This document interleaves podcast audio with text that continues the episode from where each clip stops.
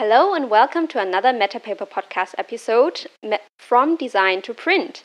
Today we would like to talk about a new product range that we already teased about in another episode where we talked about the Metapaper system. So if you're interested in that, um, feel free to look it up. Um, yeah, so today our guest again, um, Axel Schäuflen, co-founder of Metapaper. Um, yeah, hello, Axel. Um, Metapaper is working tirelessly behind the scenes right now. Is it also, or maybe because of the, the crisis? Yeah, you know, uh, first of all, hi. Um, uh, probably, you know, if you don't have any orders due to crisis, you can do anything else. I'm just kidding. Um, of course, I, let's put it the other way around. All the issues we talk about, we already started before the crisis. Um, you know, in paper industry, nothing goes fast. Uh, it's mm. it's old machines, it's huge machines, it's a lot of capital investment, so everything takes time. So you know, launching a new range that takes a year normally, and it takes us a year as well, of course. Um, so we started uh, well before the crisis. Uh, the crisis, in some some respect, helped because I think there's two mega trends which the crisis is speeding up. Actually, it's uh, uh, everything is becoming more digital and everything is becoming more sustainable. And you know, by incidence, the new range we are launching is exactly uh, reflecting that. Um, you probably want to ask me more about that then. Um, so yeah, I, I, think the crisis for us not only has negative, it, it, of course, it's impacting the business and it's not nice, and it's impacting uh, personal life, etc. But uh, the one positive about it would be that we probably had a little bit more time to push strategic issues than we would have had normally. Hmm. Yeah, that's that's absolutely true. So, yeah, well, I mean, every year we had some kind of product innovations, right? So every year we bring out um, new paper um, ranges into the market. But this this one is a bit special. It kind of also goes against what Metapaper typically stands for, the white papers. And yeah, so so some people might have seen the category, like we put it in there without saying much. Um, eco fibers and colors is what it's called. So well, colors is easily understandable, but what is eco fibers? How how did we decide to do that? Well, you, first of all, you're right. I mean, we are sneaking sneaking in with something new, which actually is against the DNA of Metapaper, because you know Metapaper, as we started, we said we need an easy system of white papers, and I think that was absolutely correct. And and then um, you know we started to have a lot of designers who ask us, yes, but we would like to have you know colored paper that works on an indigo press, uh, or we would like to have something which is more uh, you know sustainable in a sense of alternative fiber based products. Uh, like based on hemp or straw whatsoever um, and and uh, I think that, that, that's what happened, and, and we started to build this what we call eco fibers and color system. And as the name says, it's about kind of two ways to describe paper. It is papers that are based on alternative fibers, so not the classical wood fiber, which might be in there as well, but uh, uh, which is based also on, on other fibers. Mm-hmm. And, and secondly, it's about colors, as the name indicates. And what holds it all together, because what we always try is that we have a system. Um, so it really is, again, for all print technologies. Mm-hmm. Uh, we mainly focus on indigo printing, but obviously, if it works on indigo, uh, you have no problem on a, on a laser, on a Xerox or Ricoh. Obviously, it's for letterpress, which is a big market. Obviously, because it will be all rough surfaces, it will be for Riso printing, which we love. Uh, and offset, of course, that's the least problem. Um, and uh, yeah, so it's it's a logic system of alternative fibers and colors. Great. Um, what what um, are the eco fibers you already talked about? It's um, probably about straw and hemp as the alternative to wood fiber. Um, well, does it look any different to the normal um, paper? What does it look like? I mean, the listeners can't see. Obviously, we have the paper laid out here. Um, so tell us something about it.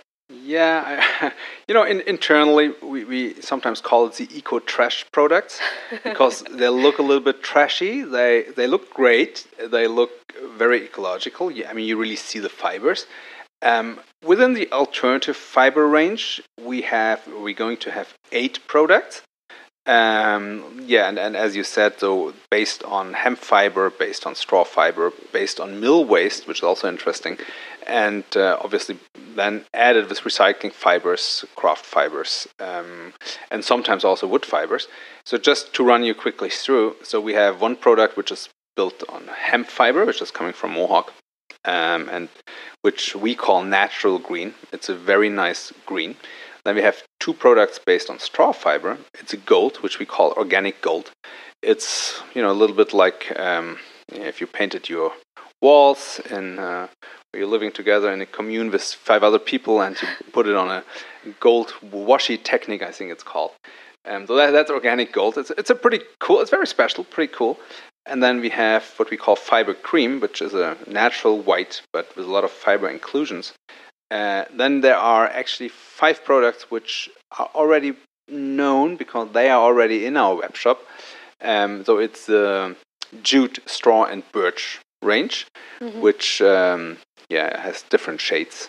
Uh, jute is like a kraft or a carton packaging material. It looks like straw is really like a straw material. It looks like, and, and the birch is white and with fiber inclusions. And there you also have uh, 50% recycling content. Um, and then last but not least, you have our black and black and white. And the black, it's a pretty interesting development.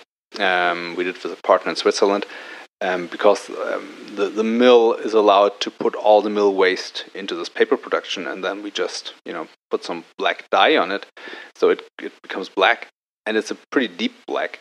Um, and, and that one we have. And then based on the black, the black comes in 150 and 300 GSM and based on the black 150, we just glue a white sheet next to it. So we have a 300 GSM, which is black and white, um, which we call black and white, obviously.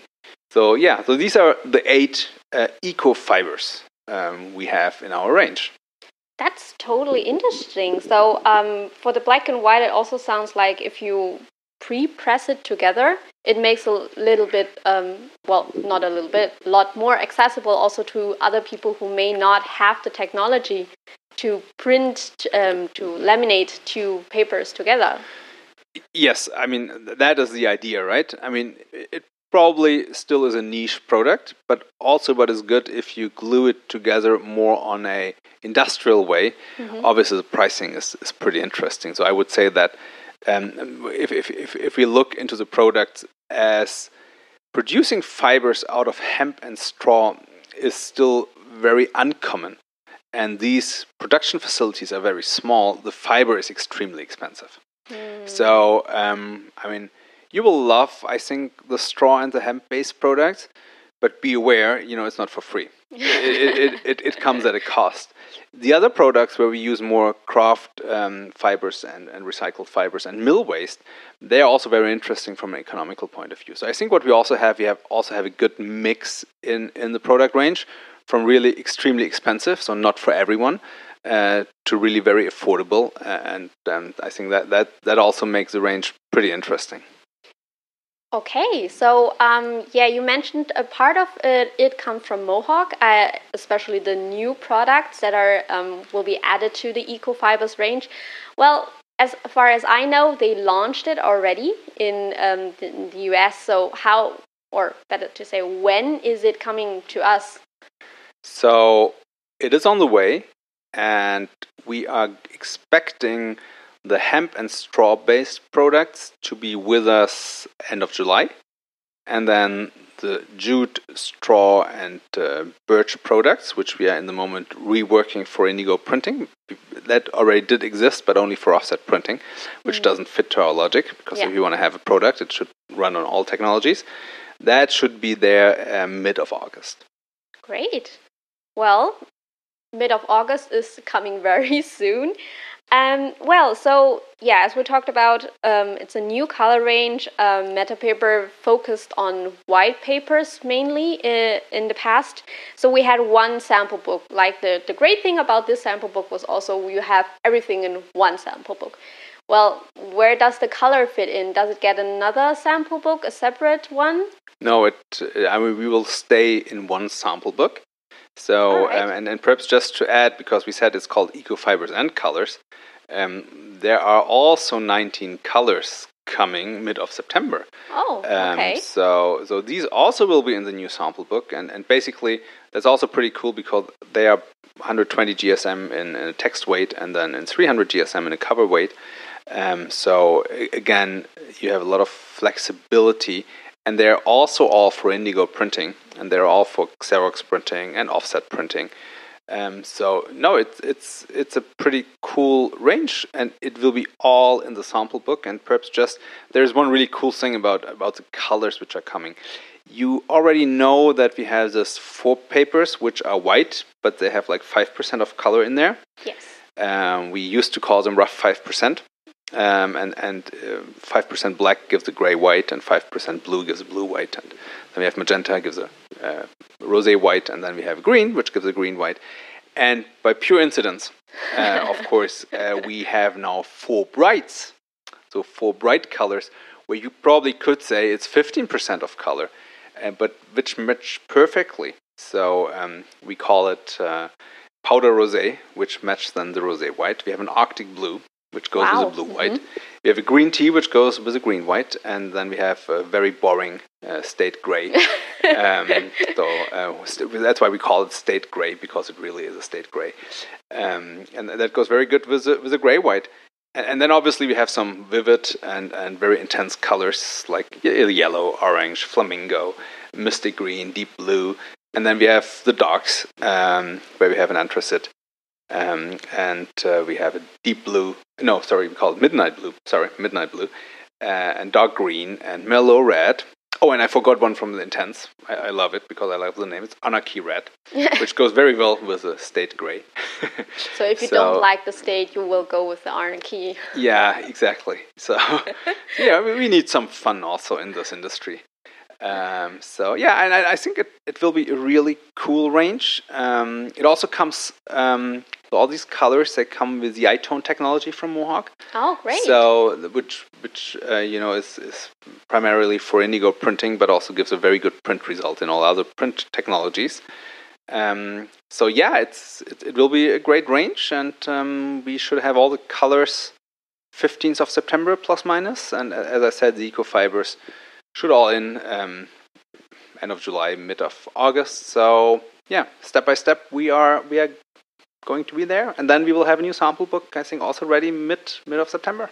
Wow! So there is a lot of things coming. So we have the eco fibers, the additions, the the organic gold, the natural green, and the um, fibers cream and um, yeah and also a new sample book i know a lot of people and uh, also including myself actually um, like our sample book a lot as a working tool for choosing paper so if you tell uh, say, see this as a new product this is also one that is coming um, we can look forward to well talking about sample book um, i guess everyone is now very excited to see the papers will there be paper samples for free as we normally would provide, or how does it work? Will, it, will, will there be any samples? You know, I normally don't like for free, but yes, of, course, of course there will be samples. Uh, of course, there will be A4 samples, um, which will be in our sample section. So in, in the web shop, as usual, you can order up to five A4 samples. Um, so yeah, it will be all there, and um, uh, you know, once it's in our warehouse, uh, I think it will take one or two days till we have the A4 samples available, and then then we are ready. And, and everyone who's interested can send us an email um, to service at metapaper.io, and and and we can pre-register uh, sample requests already. And um, you know, still we prefer that anyone does it online because then we don't have to do it. But um, yeah, that's that's all possible, and it's all coming, and it will be all available. Okay, great. So um, I guess all we have to do is wait for the news that it's here. Um, we'll be sending out a newsletter, I guess. Of right? course, of course. So yeah, I guess we have a very um, nice product range to look forward to. Metapaper is presenting a palette with sustainable colors. So we hope that in the future everyone has everything in the sample book that they need to do their print product. Yeah, you know, with the white papers, we always said it's 95% of papers we have. uh, now I would say it's probably 99. There will be always papers which are of interest and we don't have them. I mean, we, I was just talking with the printing house and pre-presenting the colors, and he said, "No, you still need transparent paper." Yeah, of course, uh, we don't have it.